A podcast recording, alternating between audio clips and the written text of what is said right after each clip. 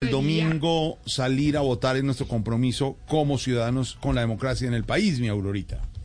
Ay, sí, don Jorge, ya estamos listas para ir a votar. Sí. ¿Quiénes, quién? ¿Quiénes y van? aprovechar a don Pedro para preguntarle qué es lo bueno, lo malo y lo feo de toda esta campaña, pero tan horrible. Aurorita, le voy a decir que me parece lo bueno, la incertidumbre que tenemos los que creemos en la democracia en Colombia. Porque si supiéramos ya con certeza quién va a ganar o quiénes son los candidatos, pues esto no sería sin duda una democracia, sería otra cosa. Como le gustan algunos regímenes cercanos que las, digamos, decisiones de la democracia sean eh, ciertas. A mí me parece que eso es bueno para la democracia, toda la competencia que se está dando. Hay un forcejeo, quién es el segundo, quién es el que pasa la segunda vuelta. Unos dicen que puede ser Rodolfo, otros dicen que Fico, Petro también, en fin. Hay, digamos, una, una sensación, en mi opinión, importante de esa incertidumbre. ¿Qué me parece lo malo que en esta campaña ganaron? Las emociones contra las razones. Aquí no hemos escuchado, digamos, salvo algunas opiniones, unos escarceos en materia de propuestas que salen a la luz pública y que logran identificar a los diferentes candidatos. No hay, digamos, un sello característico que haga que unos piensen de una manera eh, por propuestas de los candidatos, sino que nos hemos referido en materia de emociones y de adjetivos contra los adversarios.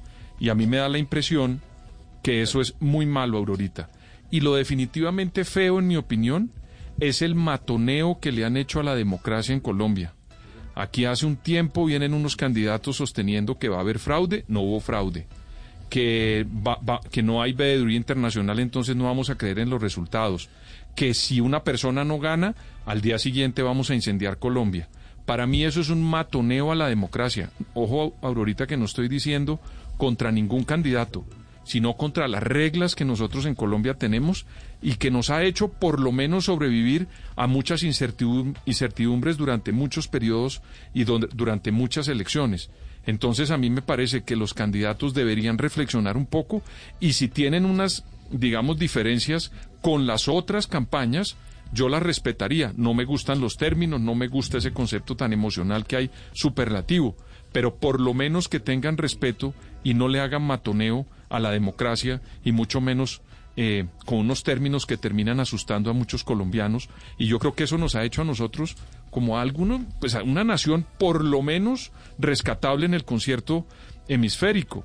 Aquí tuvimos un golpe de Estado que unos llamaron una dicta blanda, que fue Gustavo Rojas Pinilla. De resto hemos tenido unas elecciones con inconvenientes, con problemas, como suele pasar en cualquier democracia. Pero esto de estar advirtiendo y diciendo que la democracia no sirve y que no vamos a aceptar los resultados y que si alguna persona gana vamos a incendiar Colombia, me parece que es un matoneo contra la democracia, Aurorita. Gracias, doctor y don Felipe Zuleta. ¿Qué es lo bueno, lo malo y lo feo de esta campaña presidencial? Pues ahora ahorita lo bueno es que eh, en primera y en segunda vuelta tenemos la posibilidad de definirle el futuro a corto, mediano y largo plazo al país. Yo creo que estas son elecciones que son trascendentales para, para el futuro de los ciudadanos, de nosotros, de los colombianos. Lo malo, la cantidad de mentiras tan berracas. No, es que eso...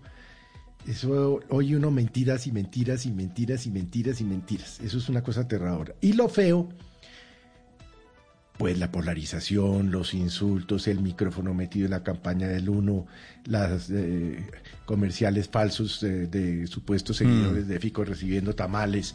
O sea, lo- lo- una guerra sucia absolutamente Sí. repugnante, ¿no? Exactamente. Y como dicen ustedes, pocas ideas y más vainazos y agresiones.